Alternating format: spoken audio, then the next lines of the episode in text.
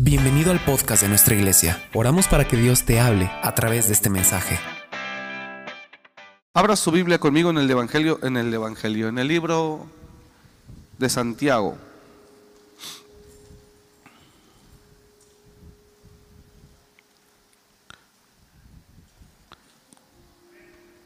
Santiago, vamos a leer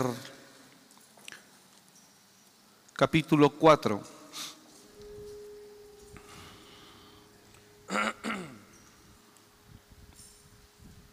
Lo que le quiero hablar este día en verdad es muy importante.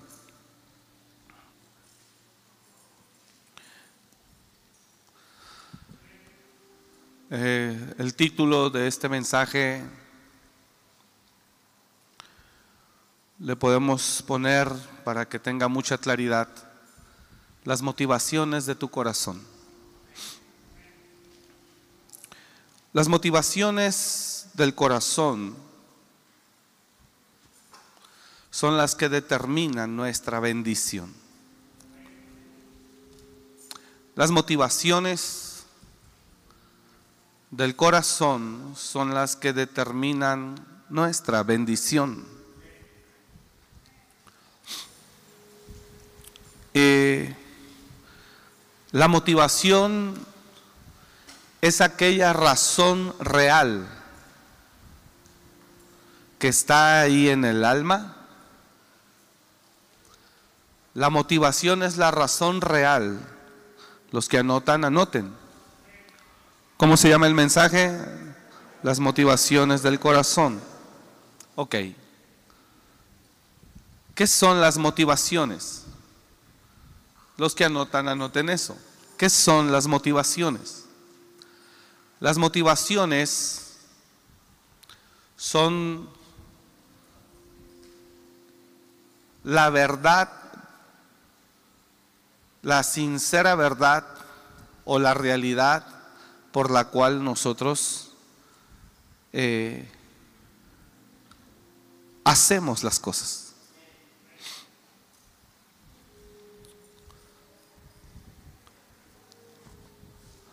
Los seres humanos, ahora sí míreme por favor si ya notó eso, los seres humanos somos personas eh, muy inteligentes. Los seres humanos somos personas muy inteligentes y no siempre mostramos la razón real por la cual hacemos las cosas o por lo que o por lo cual hablamos. ¿Sí me expliqué? Las motivaciones es lo que determina nuestra bendición. La motivación es la realidad de lo que hay realmente en el corazón de la persona que lo impulsa a hacer esto o aquello. Es decir, cuando la persona tiene un propósito o un fin pero por encima de su propósito y su fin tiene una estrategia. Y los seres humanos somos a veces muy inteligentes que casi siempre mostramos la estrategia, no el verdadero propósito. Es decir, hay gente que aparenta tener una causa noble, pero su propósito es otro. ¿Sí me expliqué? los seres humanos somos muy inteligentes. Este mensaje también le pudimos haber llamado, ¿por qué Dios no me bendice? Este mensaje también lo pudimos haber llamado, Pastor, ¿por qué Dios yo veo que bendice a otros y a mí no? ¿Por qué? Y una respuesta, una de tantas posibles, es, habría que revisar tus motivaciones.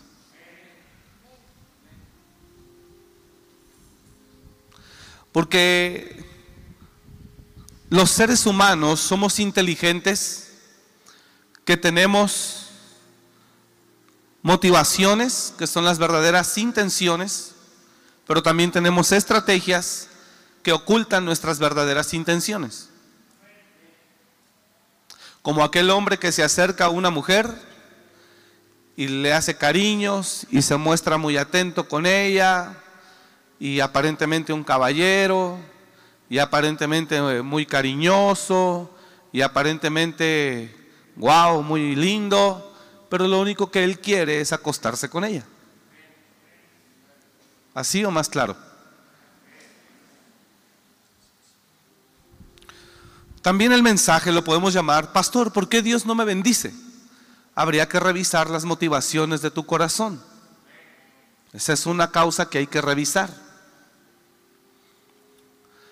Porque los hombres somos muy inteligentes, pero no nos damos cuenta, no nos percatamos que podemos engañar a los seres humanos ocultándoles nuestros verdaderos intereses, pero a Dios no le podemos ocultar absolutamente nada.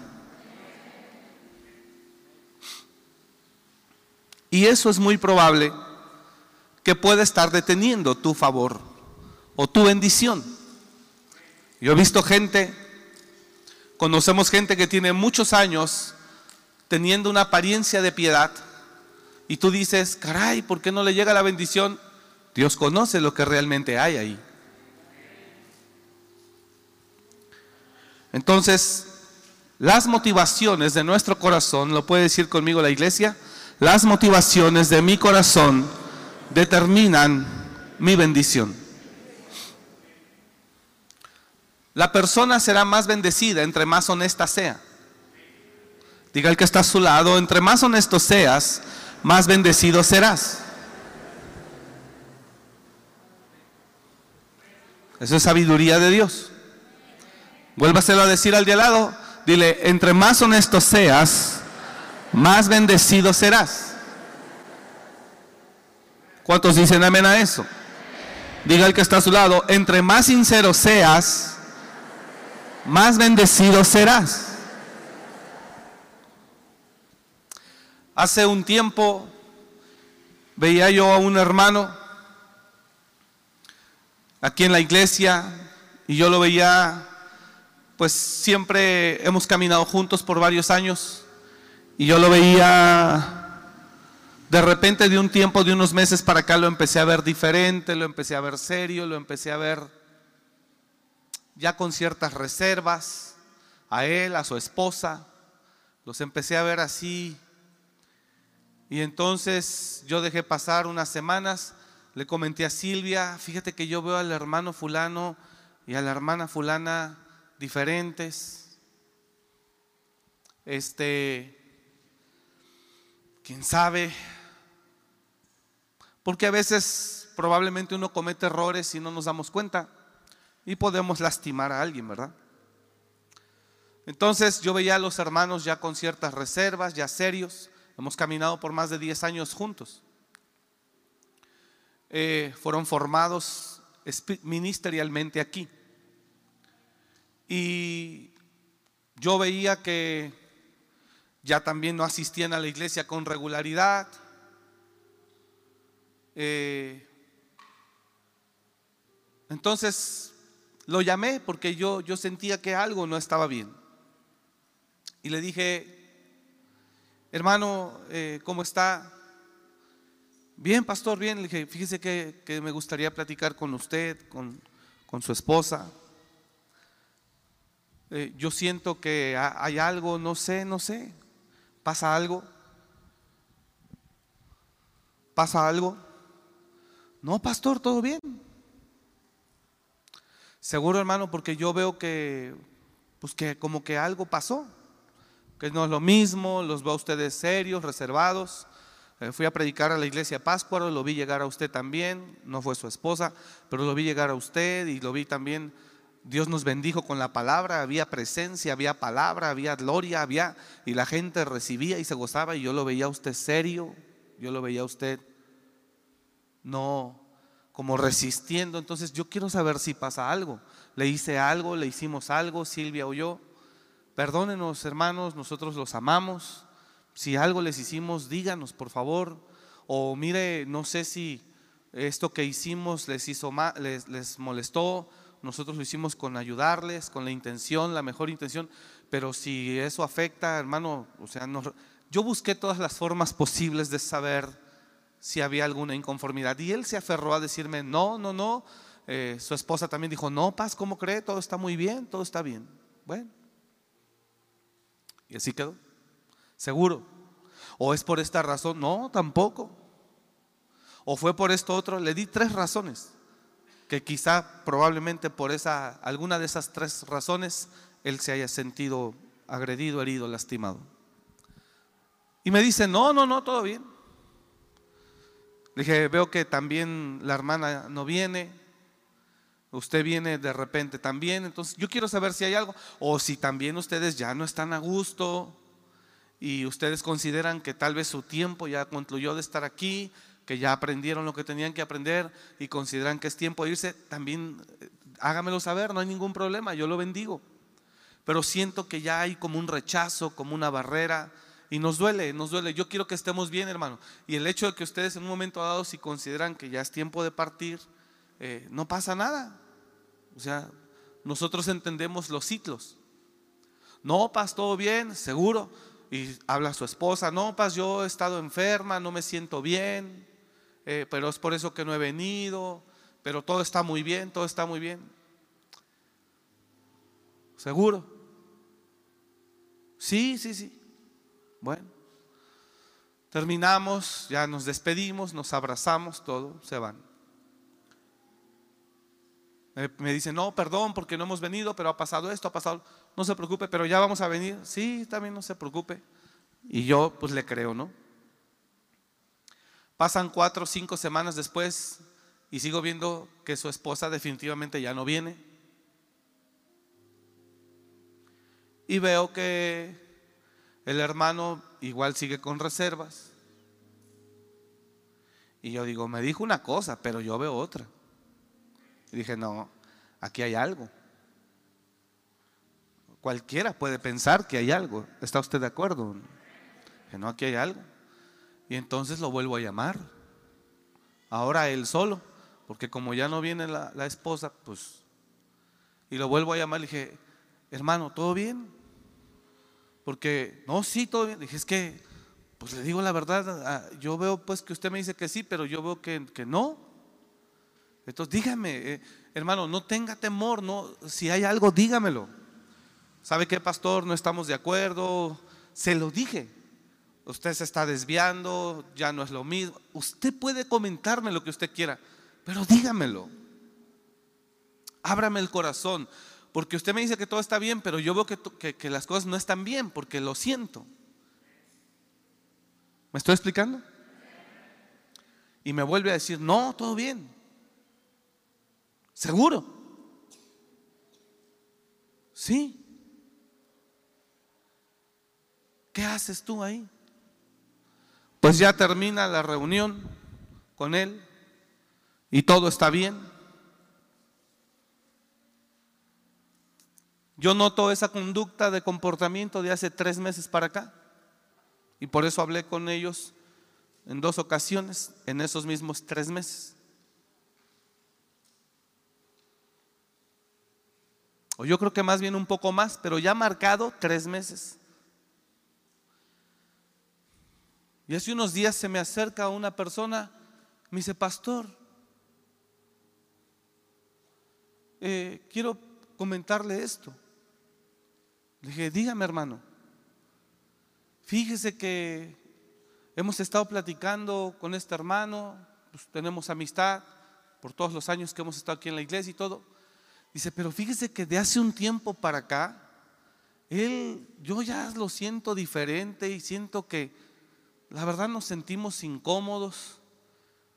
Le dije, ah, sí, porque dice, quiero preguntarle qué hago, porque lo sigo escuchando o no.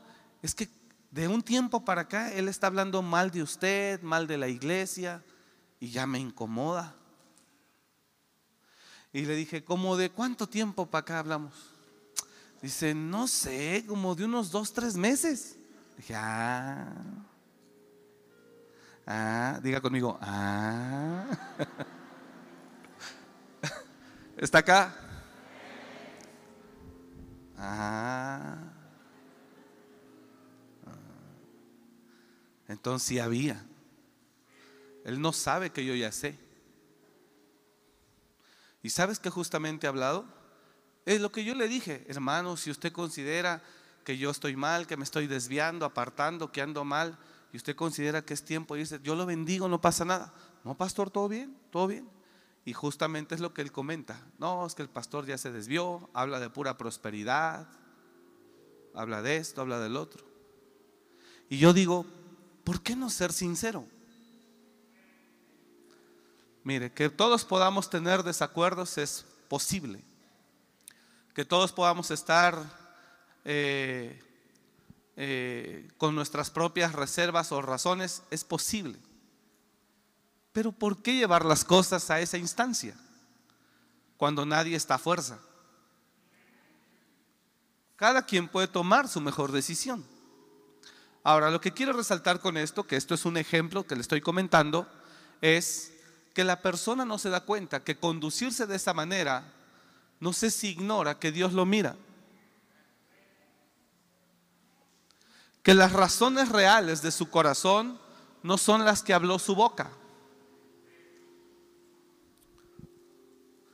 Cuando lo que haya aquí, en tu corazón, y sea lo que esté aquí en tu mente, y sea lo que salga de aquí, que sea lo mismo, entonces a eso se le llama sinceridad. Y la persona, entre más sincera sea, más Dios la bendice. Entre más honesta.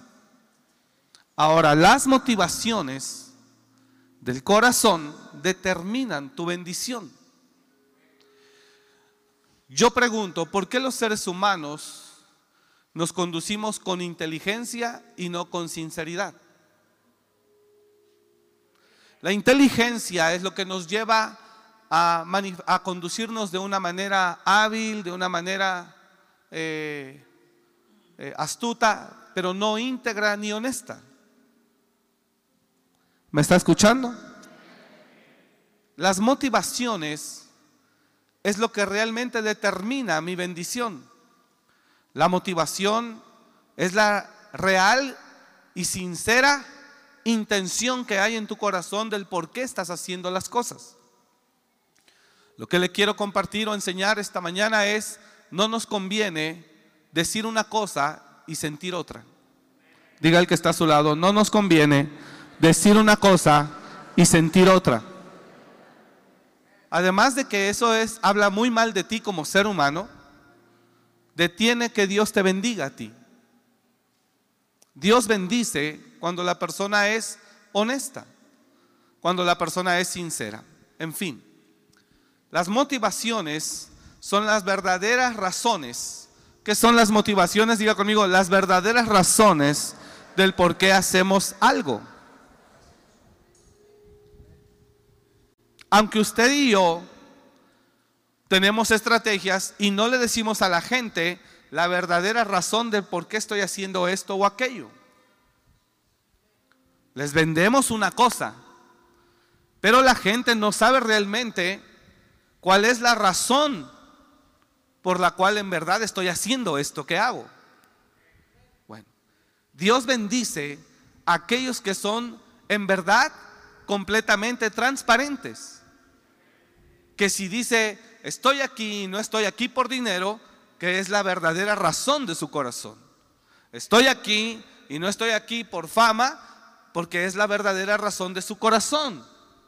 Hermanos, tengo este proyecto y quiero hacer esto para que todos seamos bendecidos. Ah, es porque esa es la verdadera razón de su corazón. No decir, hermanos, tengo este proyecto, este, yo quiero que todos seamos bendecidos, pero la intención sea que usted sea el bendecido. Porque Dios conoce los corazones. Diga el que está a su lado, Dios conoce los corazones. Entonces, el mensaje lo podemos llamar, si está acá la iglesia, el mensaje lo podemos llamar también, el título es, pastor, ¿por qué Dios no me bendice? Y veo a otros que los bendice, ¿por qué yo siento que a mí no? bueno, habría que revisar las motivaciones de tu corazón. Santiago capítulo 4, verso 1. ¿De dónde vienen las guerras y los pleitos? Pregunta. Santiago es el hermano de Jesús. ¿De dónde vienen las guerras y los pleitos entre vosotros? ¿No es acaso de vuestro interior, de vuestros miembros? ¿De dónde vienen las guerras? ¿De dónde vienen las guerras y los pleitos entre vosotros? ¿No es de vuestras pasiones las cuales combaten en nuestros miembros? Otra versión dice en nuestro interior. ¿De dónde vienen las guerras y los pleitos entre vosotros? ¿No es de vuestras pasiones las cuales combaten en vuestros miembros? Ahora mire lo que dice el siguiente verso. Codiciáis y no tenéis. Matáis y ardéis de envidia. O sea, bueno, ¿para qué le desarrollo? Si ahí está. Codiciáis y no tenéis. Matáis y ardéis de envidia. Y mire lo que dice. Y no podéis alcanzar. Combatís y lucháis, pero no tenéis lo que deseáis porque no pedís. Y mire lo que dice el siguiente verso. Pedís, aquí es donde quiero llegar. ¿Qué dice? Pedís y no recibís. Y ahí Dios descubre las motivaciones de los que piden.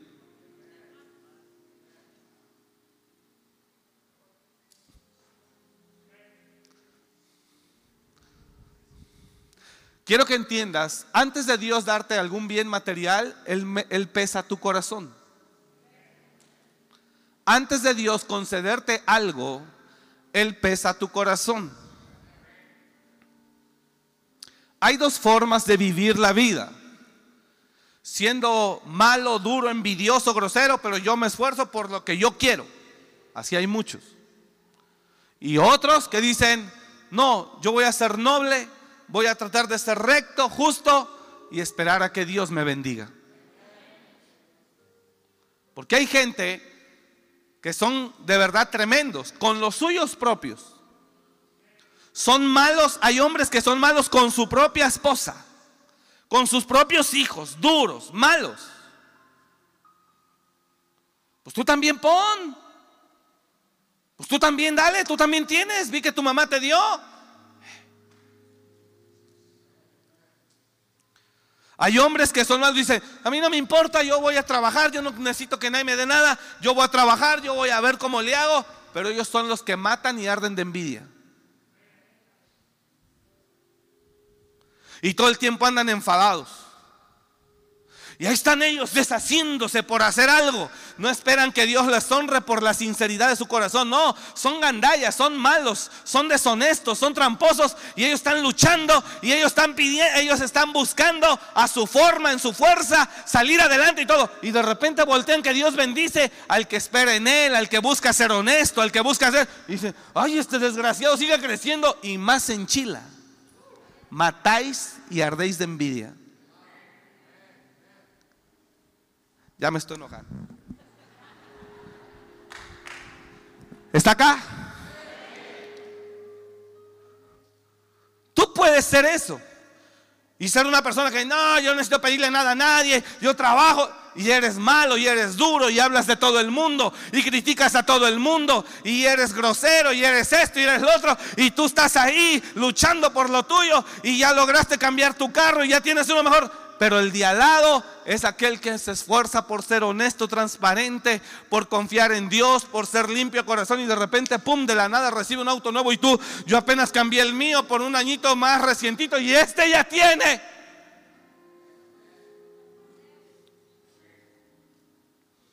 Diga conmigo las motivaciones. ¿Por qué estás aquí? ¿Por qué haces lo que haces? ¿Cuál es la motivación de estar aquí, aquí ahora en la iglesia?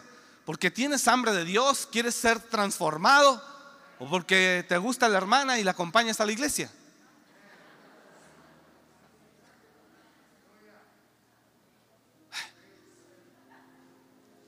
Que no supiera uno. ¿Por qué vienes a la iglesia? ¿Cuál es la razón por la que tú realmente vienes a la iglesia? ¿Cuál es la razón por la que en verdad haces lo que haces? Porque quiero quedar bien con allá, quiero quedar bien con acá, porque entienda que a Dios no se le puede engañar. Él está en el cielo y mira todo. Porque los ojos de Jehová contemplan toda la tierra para mostrar su poder a favor de aquellos que tienen un corazón perfecto para con Él. Porque los ojos de Jehová contemplan toda la tierra para mostrar su favor a aquellos que tienen un corazón perfecto para con Él. Pero mira lo que dice, corazón perfecto. Cuando viene un hombre, cuando Jesús está, dice, he aquí un hombre en el cual no hay engaño ni mentira. He aquí viene entrando un hombre el cual es honesto y sincero. ¿Y sabes por qué dijo Jesús? Porque dijo lo que realmente había en su corazón. ¿Y sabes qué dijo? Dijo, ¿puede salir algo bueno de Nazaret?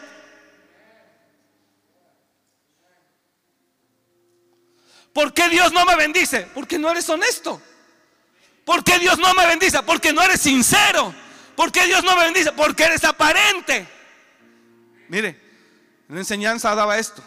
Algunas esposas vienen en su aflicción y en su carga. No, pastor, ya no sé qué hacer. Mi esposo esto no quiere. En la iglesia, dice, en la casa, dice, ¿el pastor quién es? ¿Quién es el pastor? ¿Qué? El pastor no le importa. ¿Qué piensas? Que qué, que acá, que acá. No, hombre, y aquí el pastor no esto y el pastor nada. Y cuando viene el hermano de repente, hola pastor, ¿cómo está? Sí, amén, Dios le bendiga. Oiga esto, oiga esto, oiga esto, oiga esto, oiga esto. Y si él supiera que yo ya sé, si él supiera que yo ya sé, y yo por dentro cuando él, hola paz, Dios le bendiga y todo, y yo por dentro, desgraciado, hipócrita, crees que no sé todo lo que hablas en tu casa de mí.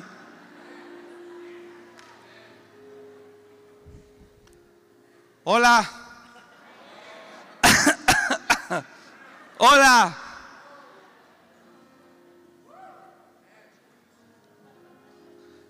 Y también vienen los varones afligidos, cargados y hablan, comentan de sus esposas en la administración. Pastores que miren, no quiero hablar de mi esposa, pero es que así, asá, así, acá, acá, eh, eh. Y también llega la hermana aquí, Shabakata, Rabakanda, Rabababakanda, oh, aleluya, Señor. Y usted la ve y dice, ay, si, si tú crees que yo no sé cómo le mientas la mamá a tus hijos allá. Tú crees que yo no sé cómo te encanta el chisme. Tú crees que yo no... Y aquí aparentas que eres Santa Elena.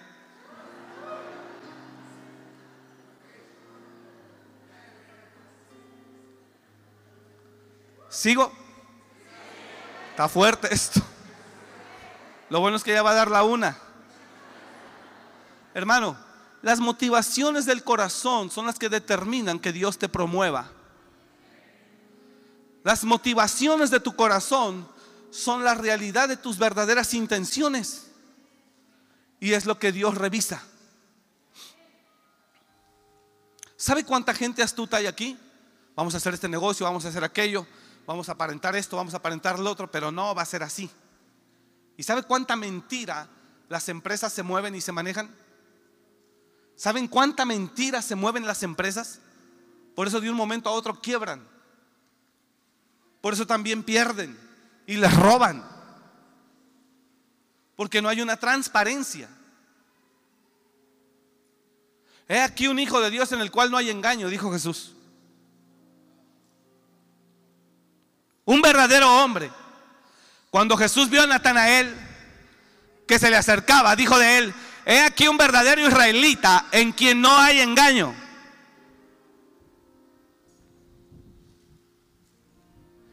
¿Por qué Dios no me bendice?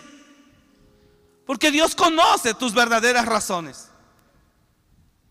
Ante los hombres les sabemos maquillar el asunto. Ante los hombres les sabemos maquillar el asunto. A los hombres no les mostramos la verdadera intención. A los hombres nos conducimos y nos relacionamos con ellos a través de estrategias. Que me vea sencillo, que me vea educado, que me vea sincero, que vea que no me interesa nada, pero me interesa todo. Eso, el cielo no lo puedes esconder. El cielo conoce. Y aunque usted no lo crea, ese es un factor que detiene muchas veces que Dios te bendiga. Santiago, pedís y no recibís. ¿Por qué? Porque pides mal. Porque conozco tus motivaciones. Conozco las verdaderas razones por las que tú quieres esto que me pides. Pedís y no recibís. Porque pides mal. Dice ahí, para gastar en vuestros deleites. ¿Cuánta gente va a la iglesia y se quiere acercar a Dios para que Dios le bendiga? A Dios no se le acerca para que uno lo bendiga, para que él nos bendiga. A Dios se le acerca porque uno lo necesita, porque uno lo ama, porque uno sabe que sin él no somos nada, porque uno sabe que de él depende todo. Pero mucha gente busca a Dios solo para que lo bendiga. Entonces, las motivaciones, dígalo conmigo iglesia, por favor, las motivaciones determinan nuestras bendiciones o determinan que Dios nos conceda algo. Miren hermano, amados hermanos, iglesia, Dios puede cambiar tu vida en un instante, hijo. Él te puede bendecir en cualquier momento. Dios puede cambiar tu historia. Quiero que entienda eso. Dios es tan poderoso, lo prediqué el miércoles pasado o el viernes pasado, antepasado. Dios puede cambiar tu historia en un instante. Dios te puede conceder hasta lo que no imaginas. Si tu corazón fuera limpio.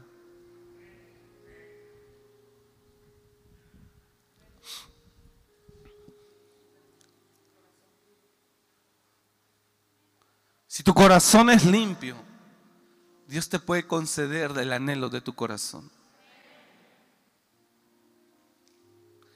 Póngame atención a esto que le voy a decir, por favor, es muy importante. Tienes que cuidar tu corazón, que, no, se llene de odio, de rencor, de avaricia o de envidia. Porque estos sentimientos generarán motivaciones incorrectas en tu corazón. Una persona llena de odio, de rencor, tiene una motivación cual, que le vaya mal al que le lastimó. Esa motivación es impulsada por un sentimiento indebido, que lo único que producirá en ti es veneno. Y te hará arder más y más, que en lugar de que tú le vaya mal a esa persona, le, le está yendo bien y tú sentirás más ardor todavía. El corazón se debe de cuidar que no se envenene de avaricia, de envidia, de odio o de rencor porque estos serán la base de tus motivaciones. Codiciáis y no tenéis. Matáis y ardéis de envidia. Vestís y os calzáis y no os calentáis.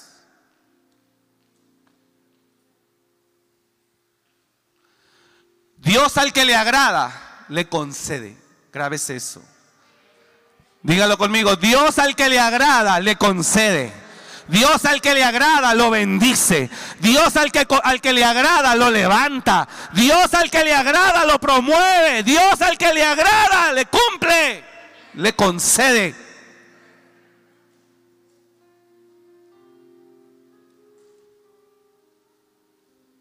Por eso el corazón tiene que estar siempre limpio. Te lastiman, perdona. Te lastiman, perdona.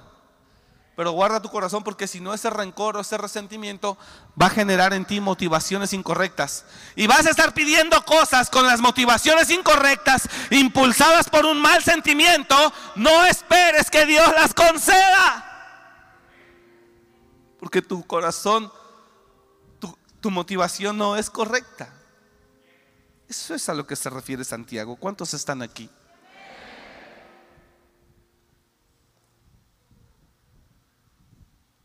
Y mientras el corazón, hijo, no esté limpio, quiero que sepas esto.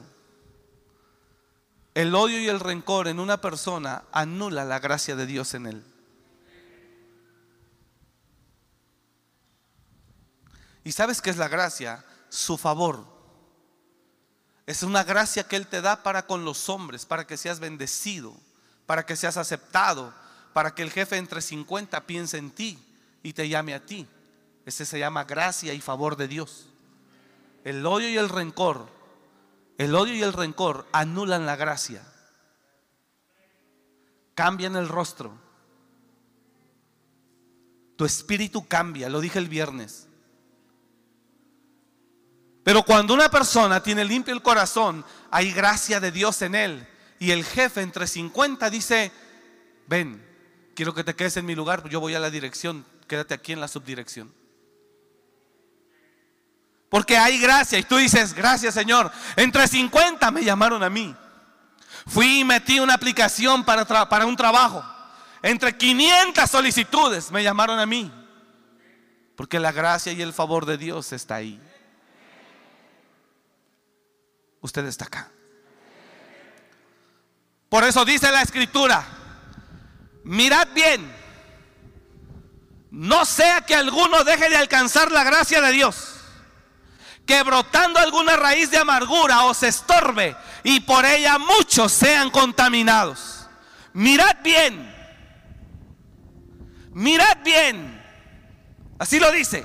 O sea, cuida el corazón, revise, mirad bien no sea que alguno deje de alcanzar la gracia de Dios. ¿Cómo va a dejar de alcanzar la gracia de Dios? Que brotando alguna raíz de amargura os estorbe y por ella muchos sean contaminados. ¿Sabes? En el trabajo, el jefe, en lugar de considerarte y de llamarte entre los 50, va a decir, a este mejor lo corro porque nos contamina todo. Llega él y se oprime todo. Llega él y no sé qué pasa. Llega él y algo sucede. Hola.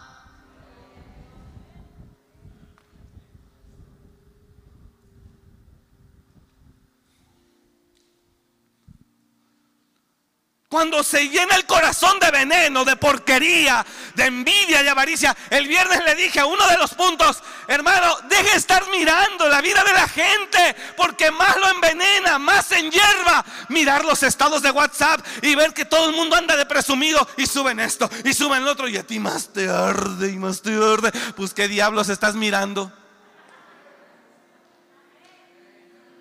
Oh, si yo, si yo subiera, uh, Padre mío. Tuve una reunión en mi familia. Solo celebrar el cumpleaños de un papá, un pastel, le pedí a mis cuñadas, mis sobrinos, no quiero que suba nada. Por favor. Y si suben, que no esté yo. Porque con los enemigos que tenemos, suficiente. Como para que ustedes todavía le echen más limón a la herida. Porque hay envidia, porque hay oposición, porque hay coraje, porque hay... Entonces la gente ahí está mirando. ¿Qué miras? Dígale de al lado, ¿qué miras? Enfóquese en lo suyo. Cuida el corazón. Puede dar un aplauso al Señor para que cambie esto.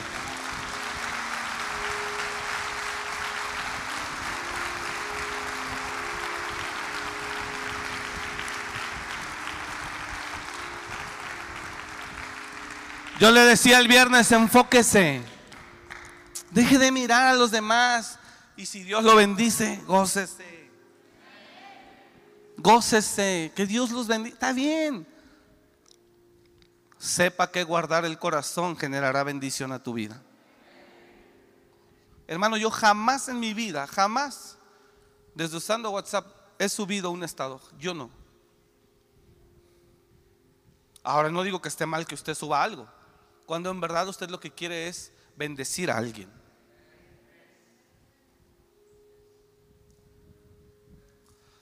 Cuando usted en verdad tiene una información que necesita oírle a la gente, está bien.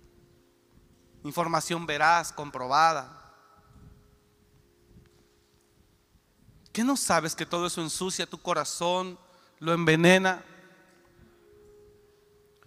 Mire, hay cosas espantosas que están operando en el, en el corazón del hombre, es la envidia y la avaricia. Y la falta de perdón, odio, rencor, resentimiento. Y con ese odio y rencor, no hombre, te llenas la boca de maldiciones para todo el mundo. Nadie se escapa.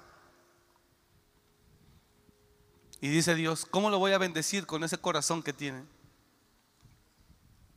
Y cuando tú estás así y pides algo a Dios, dice Dios, hijo, tú vienes aquí a pedirme hoy, ahorita en la hora que estamos aquí, pero tú crees que no te veo toda la semana hablando mal de Juan y Abraham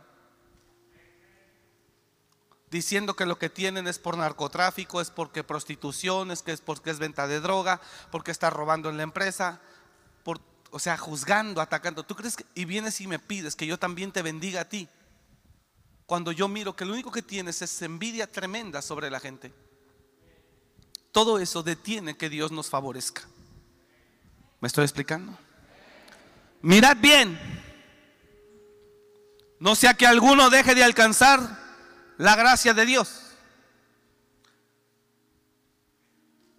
Que brotando alguna raíz de amargura os estorbe y por ella muchos sean contaminados.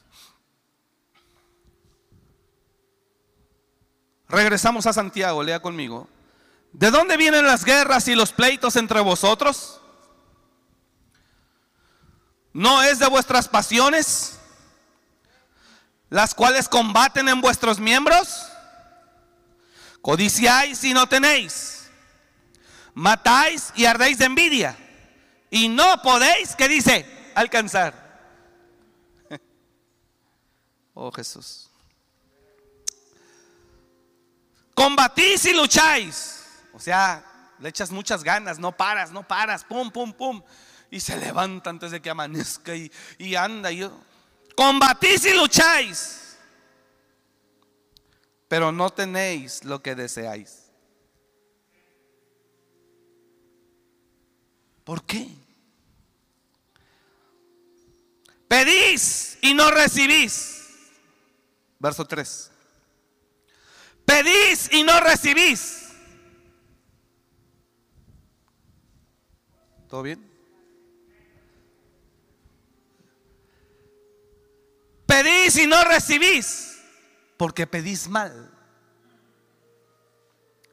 para gastar en vuestros deleites. ¿Sabes qué está diciendo el Señor? Hijo, conozco tus verdaderas razones. ¿Cuántos saben que Dios conoce las verdaderas razones?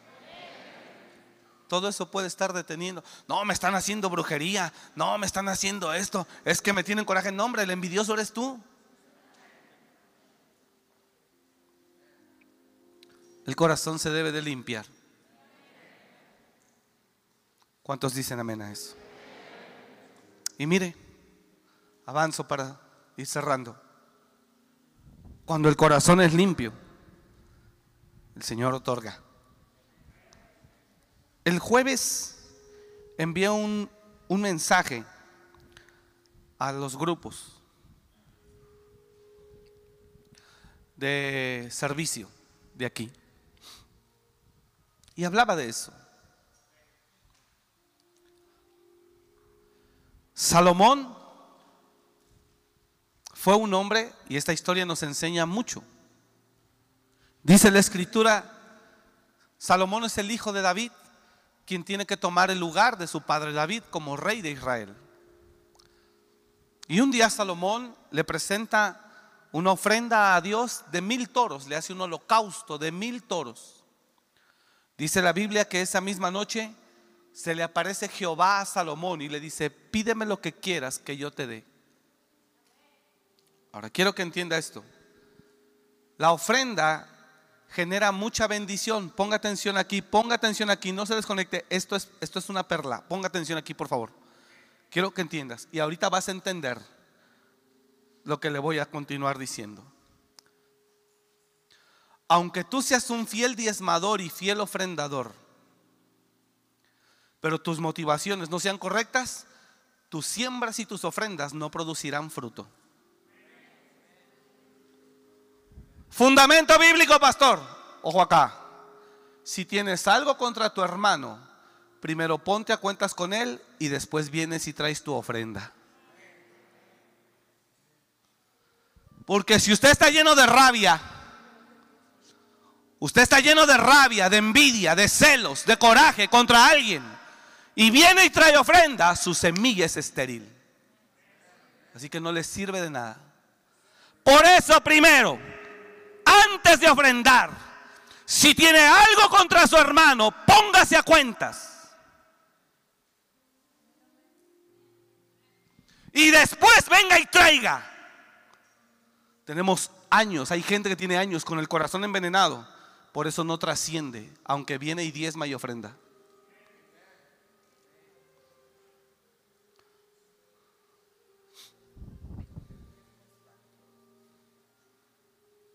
Usted está acá.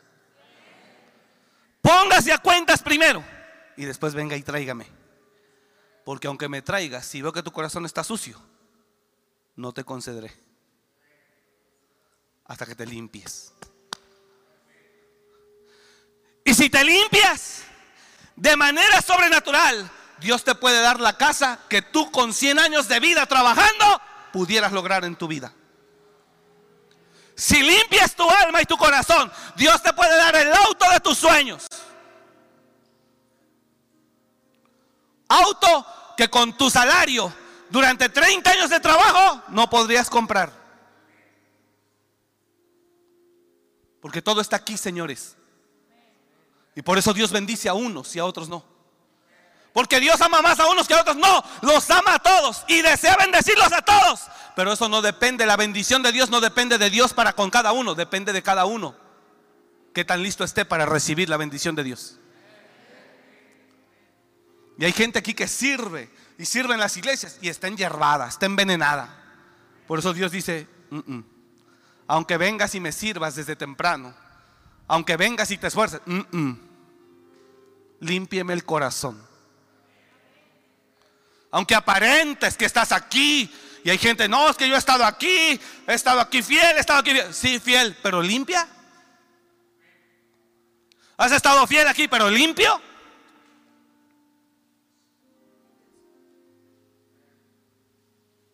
Híjole, esto está complicando feo. Jesús. Dios es muy fácil cambiar tu vida, hijo. Pum, pum, te limpia. Y cuando tú eres limpio de corazón, cuando tú eres transparente, sincero, no hay intenciones ocultas, hay una gracia de Dios sobre tu vida.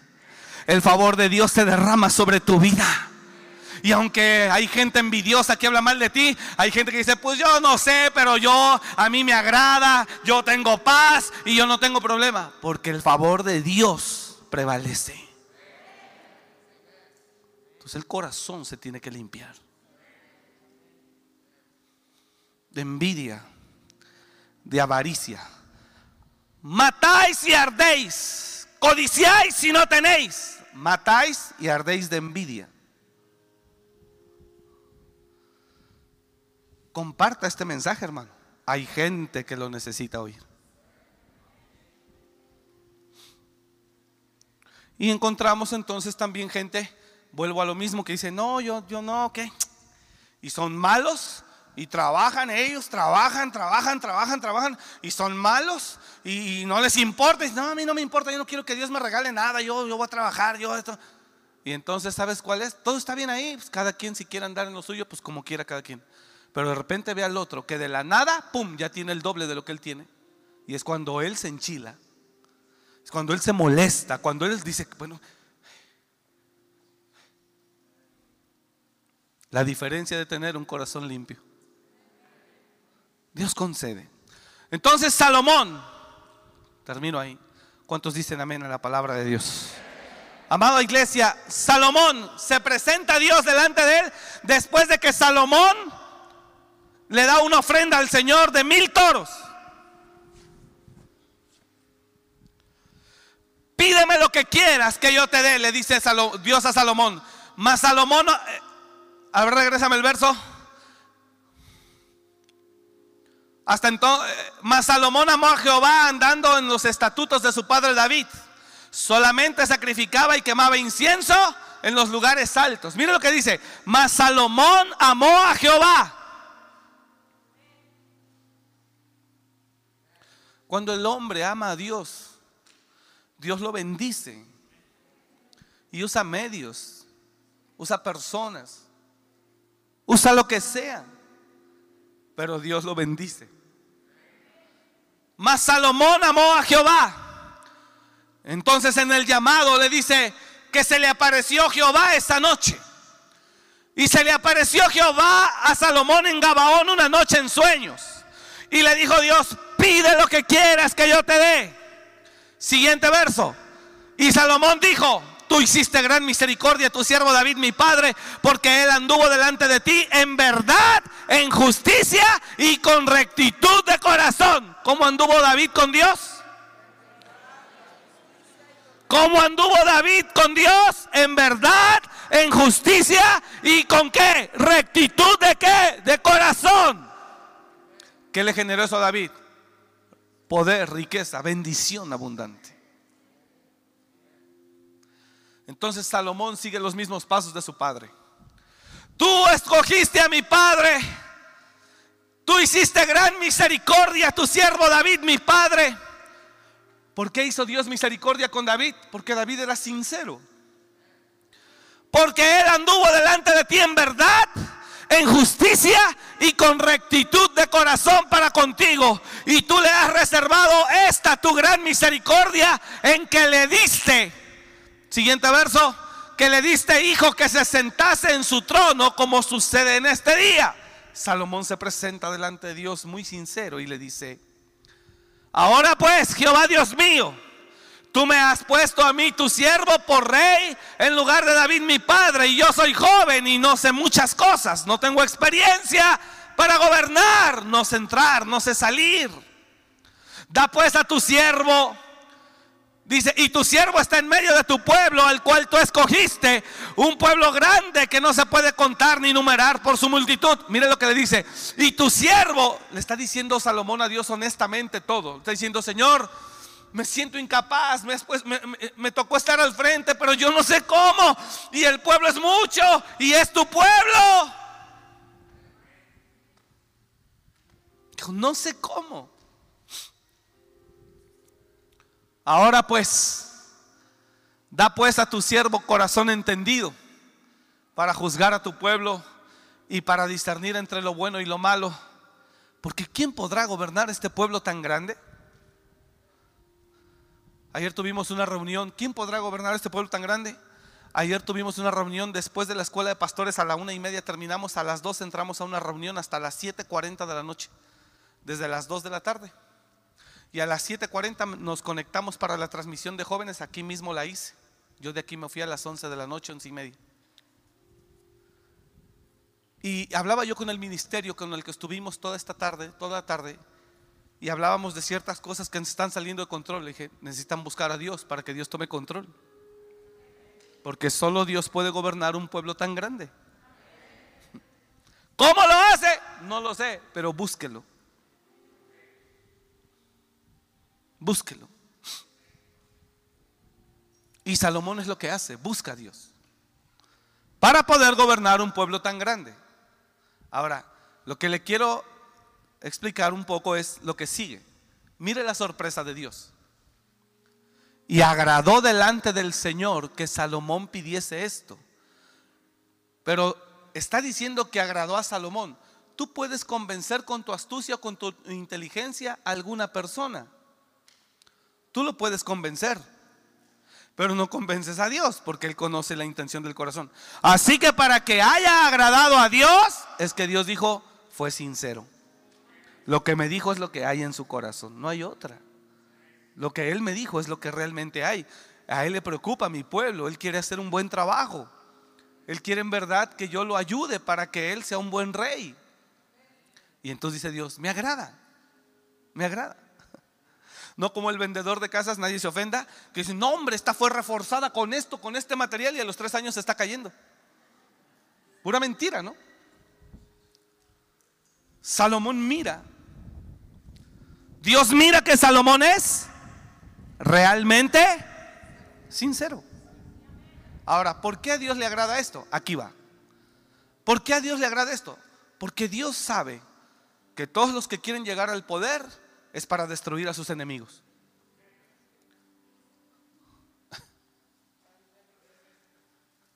Los nuevos mandatarios le ponen cola a los que pasaron. Y ahí están encima, están encima, están encima. Y Dios sabe que todos o la mayoría de los que quieren llegar al poder, quieren llegar al poder por dos razones. Número uno, para hacerse millonarios. Y número dos, para destruir a los que se burlaron de ellos. ¿Está acá? Y Dios lo sabe. Cuando Dios mira que Salomón no pide nada de eso, Dios se agrada y dice, y le agradó a Dios que Salomón pidiese esto. Y después Dios dice, wow, me sorprende que no me hayas pedido la vida de tus enemigos. ¿Sabe qué dio a entender Dios ahí? Todos piden eso. ¿Y sabes por qué todos piden la vida de sus enemigos cuando llegan al poder? Porque la motivación de su corazón está impulsada por un rencor. ¿Sabe que hay gente que está llena de veneno contra nosotros que quiere ver esta casa derrumbada? Muchísima. Hablando pestes de uno. ¿Cuál es lo que lo motiva a hablar? El resentimiento que trae. Es normal. ¿Cuándo Dios los va a bendecir? Esa es mi pregunta. ¿Y sabes qué es lo más difícil? Lo más difícil, ¿sabes qué es? O lo más triste es que ellos siguen maldiciendo, maldiciendo, atacando, deseando que esto se acabe por la motivación de su corazón basada en un resentimiento y esto sigue creciendo y creciendo para más mal de ellos. ¿Y sabes qué Dios hace? Dice, Él quiere que se derribe, Él quiere que tú caigas, Él quiere que tú caigas, dice Dios, pero su corazón no es recto, háganlo crecer más. Y entonces dice Dios, ándale para que te enchiles más. ¿Alguien entendió?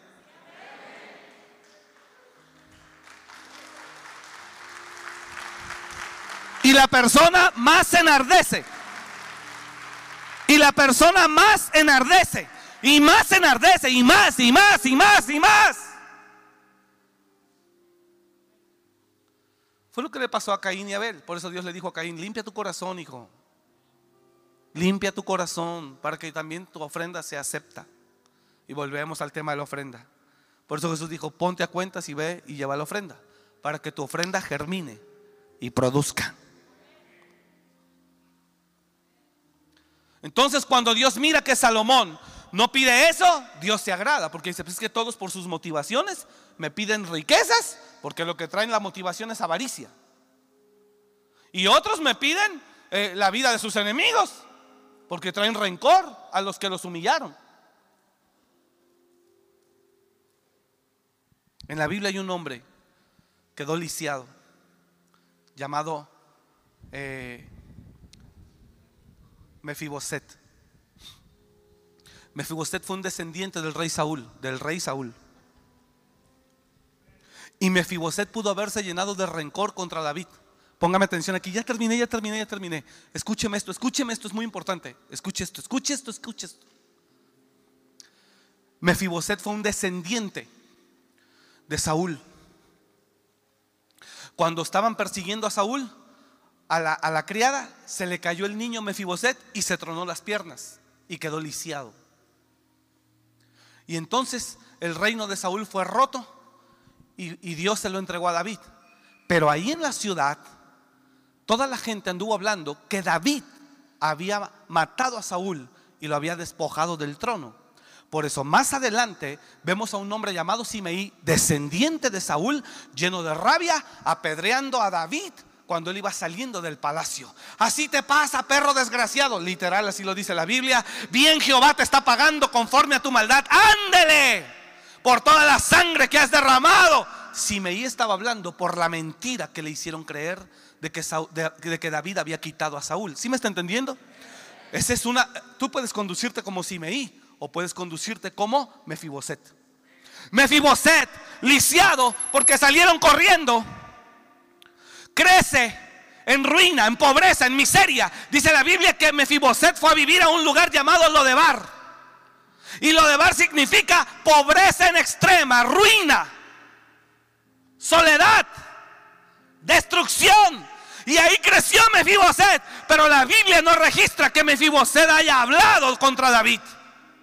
Como Simeí, su primo. ¿Sí me expliqué? ¿Ah?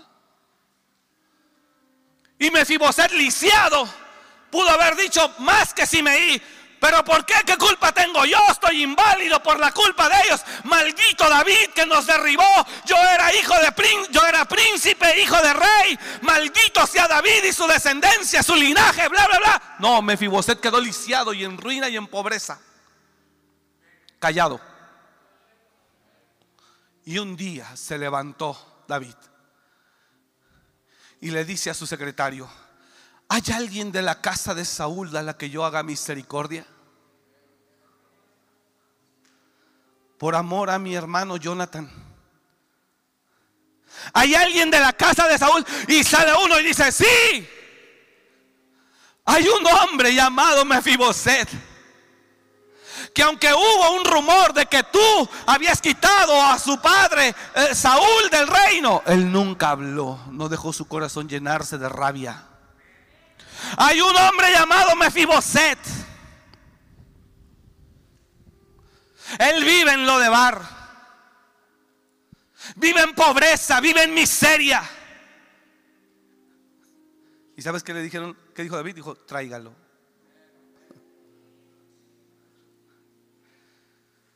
Y llega, y llega Mefiboset después de una, de una vida de dolor y de pobreza, de angustia, a la casa del rey y se le postra.